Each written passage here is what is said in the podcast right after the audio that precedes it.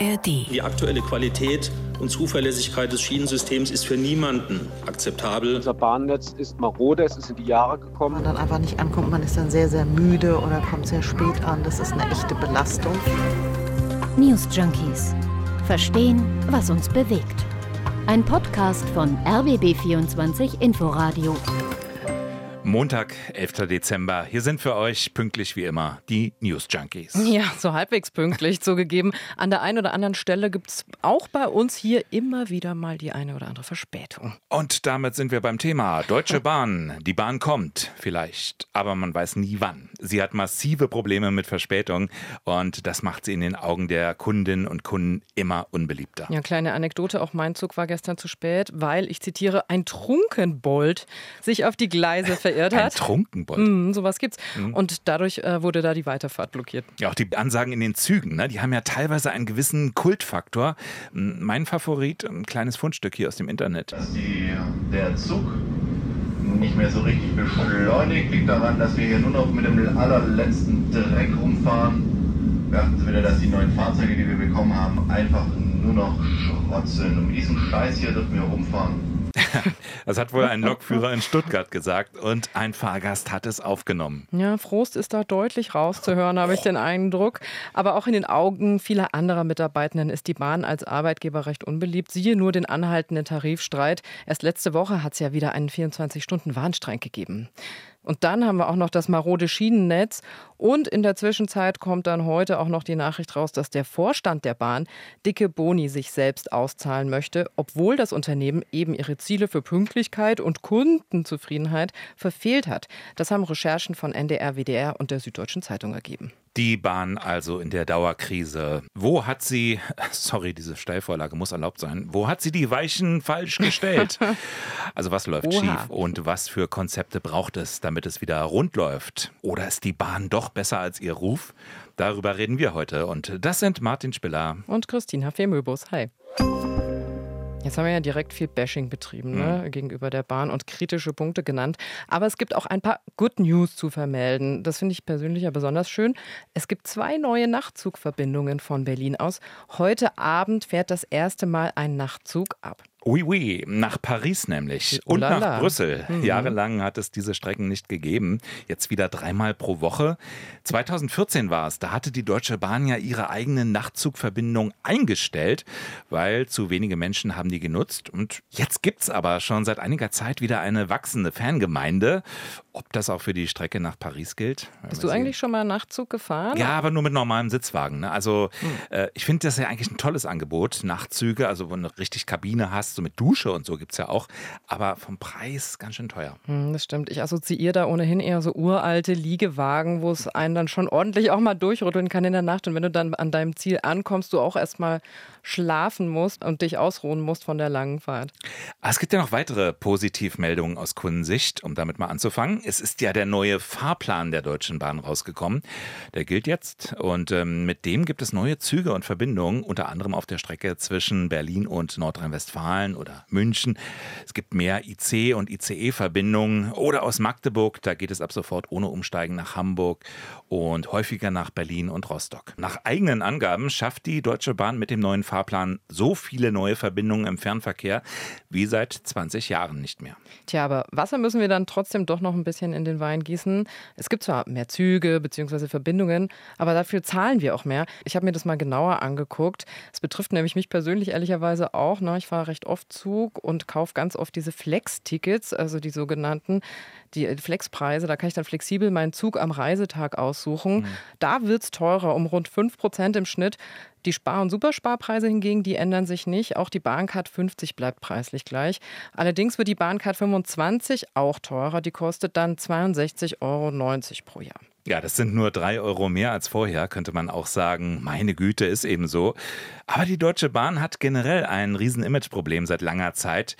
Hört man auch oft, wenn man sich bei Fahrgästen umhört. Hier bei Spiegel TV in einer Doku. Man kommt nie pünktlich an, wenn man pünktlich ankommen muss. Ich bin in Frankfurt am Main gelandet mit dem Flugzeug, wollte mit, mit der Bahn weiterfahren. Die ist ausgefallen, es war nachts um elf. Es ist immer das große Chaos, Zugausfall.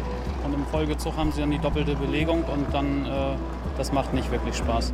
Bahnfahren wird zum Ärgernis. Selbst überzeugte Zugfahrerinnen und Zugfahrer tun sich da manchmal schwer. Was da strukturell schiefläuft, das äh, bereden wir gleich auch noch. Also die Bahn kommt aus den Negativschlagzeilen kaum heraus. Und jetzt ganz frisch das Bonuszahlungssystem bei der Deutschen Bahn. Das Extrageld, das Menschen, in der Regel aus dem Top-Management, was die bekommen, wenn es in ihrem Betrieb so richtig gut läuft. Ja, eine Prämie, ein Dankeschön. Also, wenn sie gewisse Ziele innerhalb eines Betriebs erreicht haben. Genau. Richtig gut gelaufen ist es nicht, aber trotzdem könnten die Chefs dort bald Bonuszahlungen in Millionenhöhe bekommen. Das jedenfalls haben NDR, WDR und Süddeutsche Zeitung herausgefunden. Ja, und die Leute eben aus dieser Recherchegruppe haben auf jeden Fall Dokumente in die Hand bekommen. Und aus diesen Dokumenten kann man offenbar ablesen, was sich die Chefs und Chefinnen für das letzte Jahr, also 2022, rückwirkend bezahlen möchten. Und das sind insgesamt knapp 5 Millionen Euro. Glaubt man der Bahn bzw. den Unterlagen, dann haben die Vorstände der Bahn teils Ziele, die sie sich für den Betrieb gesetzt hatten, teilweise übererfüllt, zum Beispiel beim Thema Frauenentführung. Mitarbeiterzufriedenheit und eine möglichst gute Bestandsnetzqualität. Ja, das im Detail jetzt aufzudröseln, das würde an dieser Stelle zu weit führen. Mhm. Die Recherche der Kolleginnen und Kollegen könnt ihr auch im Netz angucken. Den Link dazu packen wir euch in die Shownotes in der ARD Audiothek. Also zusammengefasst, es liegt offenbar an einer besonderen Rechnung, dass die Vorstände hohe Boni bekommen, obwohl sie ihre Ziele in Sachen Pünktlichkeit und Kundenzufriedenheit deutlich verfehlen. Und äh, das ist eben so ein bisschen das Fatale, das Bild, das die Bahn abgibt. Könnte ja ein tolles Verkehrsmittel sein. Ja. Aber dann kommt eben irgendwie eins zum anderen. Die Wirtschaftswoche kommentiert heute, keine Boni mehr, bis die Bahn wieder pünktlich kommt. Ja, Stichwort Pünktlichkeit, um es mal konkret zu machen, ja. Ähm, zu Jahresbeginn. Da hatte sich die Bahn eine Pünktlichkeit im Fernverkehr von 70 Prozent zum Ziel gesetzt. Und diese Marke wird sie aber nicht einhalten können. Das hat ein Sprecher der Bahn selbst gesagt. Und auch im November hatte jeder zweite Zug im Fernverkehr Verspätung. Das ist der schlechteste Wert seit acht Jahren. Die Deutsche Bahn ist in einem schlechten Zustand. Das leugnet sie übrigens nicht mal selbst. Hier Richard Lutz, Chef der Deutschen Bahn AG im letzten Jahr. Die aktuelle Qualität und Zuverlässigkeit des Schienensystems ist für niemanden akzeptabel. Das entspricht weder den Erwartungen der Kundinnen und Kunden noch unseren eigenen Ansprüchen. Ja, aber warum steckt die Bahn denn da so in so einer Dauerkrise? Da gibt es ganz viele Analyseansätze. Ja, da wäre zum Beispiel die veraltete und überlastete Infrastruktur, also verkürzt gesagt, es fahren zu viele Züge auf einem zu alten Schienennetz.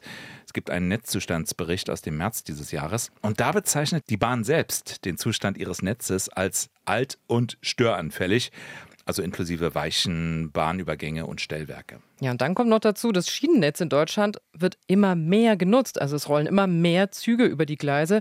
Und dann muss aber das Netz im selben Tempo ja mitwachsen, tut es aber nicht. Ergebnis Stau auf den Schienen. Ja, und dann sind wir bei einem Faktor, der sicherlich auch dazu führt, dass viele Fahrgäste gefrustet sind. Es muss ausgebaut, modernisiert, instand gehalten mhm. werden. Und wie macht man das? Richtig, mit Baustellen. Bauen, bauen, bauen. Da kommt einiges zu auf die Fahrgäste und auf die Bahn im Jahr 2024. Ab Juli soll es Schritt für Schritt eine ganze Generalsanierung geben, bei ganz vielen wichtigen Strecken auch. Ja, das Ganze ist kein Kurzzeitprojekt. Ne? Also mehrere Monate kann das dauern. Da kann eine Strecke dann komplett dicht sein. Nächstes Jahr zum Beispiel zwischen Frankfurt und Mannheim. Ist ja keine Nebenstrecke. Mhm. Warum das so ist, äh, erzählen wir euch gleich noch ausführlicher. Ja, okay, aber positiv formuliert, es passiert was und die Bahn erhofft sich durch diese Generalsanierung, dass dann auch Ruhe im Karton ist für acht bis zehn Jahre, jeweils in dem Streckenabschnitt, der rundum erneuert wird. Ja, trotzdem, also die Geduld der Fahrgäste, die wird da schon auf eine harte Probe gestellt. Ja, und fernab von Infrastruktur gibt es natürlich noch weitere Themen, die die Bahn beschäftigt, nämlich das Thema Personalmangel, der Arbeitskampf in Form von Streiks, Signalstörungen und auch umstrittene Investitionen. Also viele sagen zum Beispiel nämlich, am Anfang des Übels stand die Bahnreform. Naja, also kommt darauf an, was das Ziel war, was die Bahn dann sein soll. Ein Unternehmen wie viele andere auch. Ein Unternehmen, das wirtschaften soll, Gewinne abwerfen. Oder hat sie eben eine besondere, eine öffentliche Funktion zu erfüllen? Ja, und ganz generell auch, was heißt überhaupt die Bahn? Also wer oder was ist das? Also zumindest zu Bundesbahnzeiten stand das auch immer neben dem Logo, die Bahn.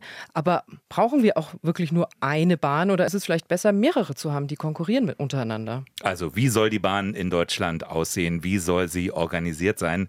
Darüber wird alle paar Jahre neu diskutiert, weil es kaum den einen richtigen Weg gibt. Sieht man auch, wenn man in andere Länder Europas schaut. Da sind die Staaten doch ganz unterschiedliche Wege gegangen, wenn es darum ging, die Bahn besser zu machen, attraktiver zu machen. Ja, und billiger allerdings auch oft, ja. Das war ja oft die Ausgangsidee bei den großen Liberalisierungen in den 90er mhm. Jahren, zum Beispiel auch in Deutschland. Und da sind wir eben bei der besagten Bahnreform. 1994 war das. Da wurde aus der staatlichen Bundesbahn DB ein modernes Unternehmen. Ja, das den Mief von braunem Kunstleder ein für alle Mal abgelegt hat. und eben eine Aktiengesellschaft. Ne? Also ab sofort sollte die Bahn im operativen operativen Geschäft handeln wie ein Unternehmen, nicht mehr der Staat als Entscheider. Aber die Aktien sind in öffentlicher Hand geblieben. Ja, aber eigentlich auch nur vorübergehend. Also eigentlich sollte diese Bahn AG als Ganzes an die Börse gebracht werden.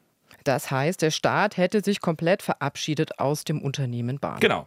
Und um die Bahn eben dafür fit zu machen, wurden in dieser Zeit, so heißt es im Nachhinein, Investitionen vernachlässigt.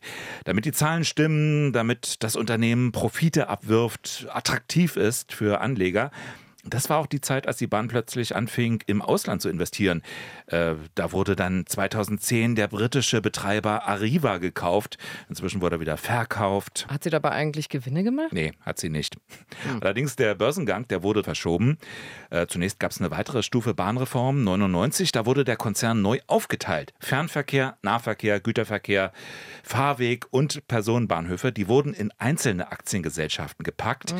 Und dann war die Idee, nur das Unternehmen mit dem tollen Namen, wir erinnern uns vielleicht, DB Mobility Logistics AG. Jeder mit, erinnert sich daran, ist ja klar. Mit den Personenverkehrs, mit den Logistiksparten. Nur dieser Teil des Unternehmens sollte an die Börse gehen. Also das Netz dann nicht mehr, oder genau. was? Genau. Also der Vorteil wäre gewesen, die Infrastruktur, die bleibt dann so halb in öffentlicher Hand. Und wie stark aber diese Bereiche getrennt gehören, darum wird im Prinzip seitdem gestritten. Also heißt auf der einen Seite das Netz und auf der anderen Seite die Züge, die dann darauf fahren. Genau. Und immer wieder wird neu diskutiert, ob nicht äh, doch das Netz, ob das herausgelöst werden soll.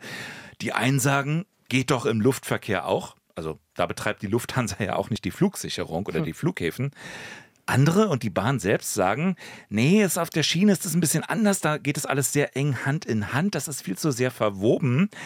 Also die Idee, die Bahn als integrierter Konzern. Ja, aber das ist dann doch ein Nachteil für den Wettbewerb, oder? Also wenn jetzt die Bahn selbst das Netz betreibt, da hat sie ja kein Interesse daran, dass andere auch da drauf dann rumfahren, glaube ich. Oder mhm. glaube ich nicht nur, sondern tatsächlich werfen die privaten Konkurrenten der Bahn immer wieder vor, DB Netz bevorzuge bei der Vergabe von Slots schwerpunktmäßig sich selbst. Ja, und der Wettbewerb, also da reden wir jetzt nur vom Fernverkehr, der ist ja auch, sagen wir mal, begrenzt. Also der DB-Marktanteil, der beträgt im Fernverkehr 95 Prozent. Ja, okay, es ist eine quasi Monopolstellung.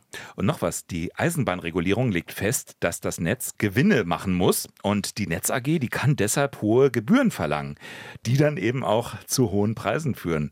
Martin Becker-Redmann von MoFair, einem Bündnis, das sich für fairen Wettbewerb einsetzen will. Der Wettbewerb im Fernverkehr ist in Deutschland eher ein Nischenangebot, weil die Trassenpreise viel zu hoch sind. Man findet auch nicht viele gute Beispiele für erfolgreiche Privatisierung, von Japan vielleicht mal abgesehen.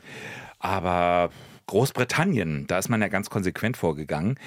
Da hat man die British Rail zerschlagen. Mhm. Und zwar richtig. Ne? Es gibt heute eine Netzgesellschaft, Network Rail, aber auch das ein privates Unternehmen. Und was darüber hinaus heute noch National Rail heißt, ist eigentlich ein reines Marketinginstrument. Die machen noch Fahrplan, Auskunft und Ticketverkauf.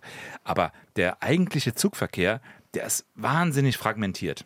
Ja gut, das heißt aber auch, es gibt Konkurrenz und es ist billiger als zu British Rail Zeiten wahrscheinlich auch, oder? Das stimmt. Aber vieles hat sich eben auch verschlechtert. Also man denke mal an die vielen schweren Unfälle kurz nach der Privatisierung. Und jetzt kommt aber interessanterweise, jetzt kommt die ganz große Kehrtwende. Da ist gerade eine ganz neue Bahngesellschaft in Großbritannien im Aufbau unter dem Namen Great British Railway. Und das geht in Richtung einheitliches Unternehmen. Also diese Great British Railway, der soll nicht nur das Netz gehören, die organisiert dann auch den Verkehr. Betreibt sie auch die Züge, diese Great British Railway? Nicht unbedingt, aber sie schreibt die Angebote aus. Also ein bisschen wie hier beim Verkehrsverbund Berlin-Brandenburg vielleicht. Also mhm. der Trend geht in Richtung öffentliches Bahnunternehmen. Ja, und das scheint ja auch der Trend zu sein, wenn wir mal nach Frankreich schauen zum Beispiel. Die SNCF hatte gerade erst begonnen, sich für den Wettbewerb zu öffnen. Und inzwischen denkt man aber wieder ganzheitlicher, also mhm. weg von Aufsplittung hin zu einem Unternehmen. Das ist schon spannend. Äh, nach dem Zeitalter der großen Deregulierung, das scheint der Trend jetzt eher in Richtung Staatsbahn zu gehen, weil man sieht, dass die Bahn eine wichtige Funktion in der Gesellschaft hat. Ja, und dass in vielen Ländern Staatsbahnen doch ganz gut funktionieren. Beispiel Schweiz. Das muss ja nicht aussehen wie bei der Deutschen Bahn immer.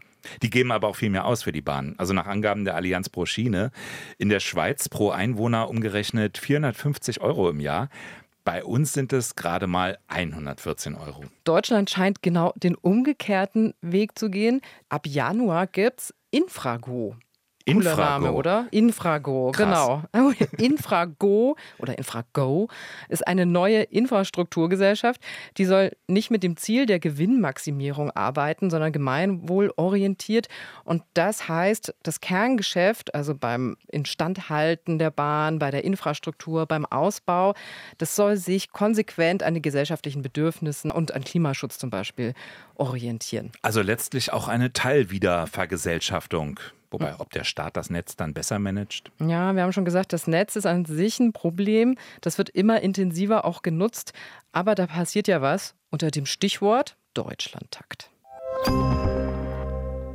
Deutschlandtag, das war das noch unter Verkehrsminister Andi Scheuer entwickelte Konzept für einen deutlichen Bahnausbau. Und Deutschlandtakt deshalb, weil damit eben ein deutschlandweit fester Taktfahrplan realisiert werden soll. Also wie im Nahverkehr ne? oder in der Schweiz, da mhm. gibt es auch. Ja, ganz genau. Also das Ganze ist dann so, dass es abgestimmt immer wieder Züge zu festen Zeiten und für feste Anschlüsse gibt. Ne? Also die Züge sollen da für jede Stunde in jede Richtung zur selben Minute fahren. Fernzüge in einem Takt von 60 Minuten und auf Hauptachsen sogar im 30-Minuten-Takt. Dafür muss aber erstmal ganz viel investiert werden. Auch Strecken neu gebaut. Auch Instandsetzung, den Ausbau der existierenden Infrastruktur, weil Engpässe müssen beseitigt werden. Ja, man muss bedenken, das Ganze ist wie eine Operation am offenen Herzen. Also vielleicht ginge es ja schneller, wenn man einfach so sagen könnte, wir stellen jetzt mal fünf Jahre lang den Bahnverkehr in Deutschland komplett ein. Aber es fahren ja immer mehr Leute Bahn. Ja, auf jeden Fall soll es aber schneller werden, besser werden, wenn erstmal alles saniert ist. Aber bis dahin, ja, steht mal erstmal die große Sanierung an. Stück für Stück. Hauptstrecken werden für Monate gesperrt. Bundesverkehrsminister Volker Wissing im RBB 24 Inforadio dazu. Unser Bahnnetz ist marode, es ist in die Jahre gekommen und es ist nicht mehr möglich, unter dem laufenden Betrieb zu sanieren. Deswegen sperren wir die Hauptkorridore und erneuern sie einmal rundum und rüsten dann auch mit modernster Technik auf. Also das wird besser schrittweise, weil wir ein sehr schlüssiges Sanierungskonzept haben und Milliarden zusätzlich in die Bahn investieren. Nur man kann nicht innerhalb von ein, zwei Jahren ungeschehen machen, was 20 Jahre vernachlässigt wurde. Ja, Milliarden ganz konkret ähm, ist von 50 bis 60 Milliarden die Rede. Hm. So teuer wird's, rechnet das Verkehrsministerium für die vollständige Umsetzung des Deutschlandtakts aus. Das ist ja so viel wie ein ganzer gestoppter Nebenhaushalt. Stimmt, die 60 Milliarden kam mir irgendwie bekannt vor. Kann man ganz schön viele Boni von bezahlen, oder? Hm, ich glaube auch. Das war's dann von uns für heute. So ist es. Und äh, wir, das sind die News Junkies. Auch morgen dann hoffentlich wieder pünktlich und ohne Verspätung, Störung auf den Radio Radiogleisen oder Verzögerungen im, Im Betriebsablauf. Betriebsablauf. Eine neue Folge in der ARD Audiothek. Da könnt ihr uns auch abonnieren, damit ihr keine Podcast-Folge verpasst. Bis dahin, ciao sagen Christina Femöbus und, und Martin Schwiller. Tschüss. News Junkies. Verstehen, was uns bewegt. Ein Podcast von RBB24 Inforadio. Wir lieben das Warum.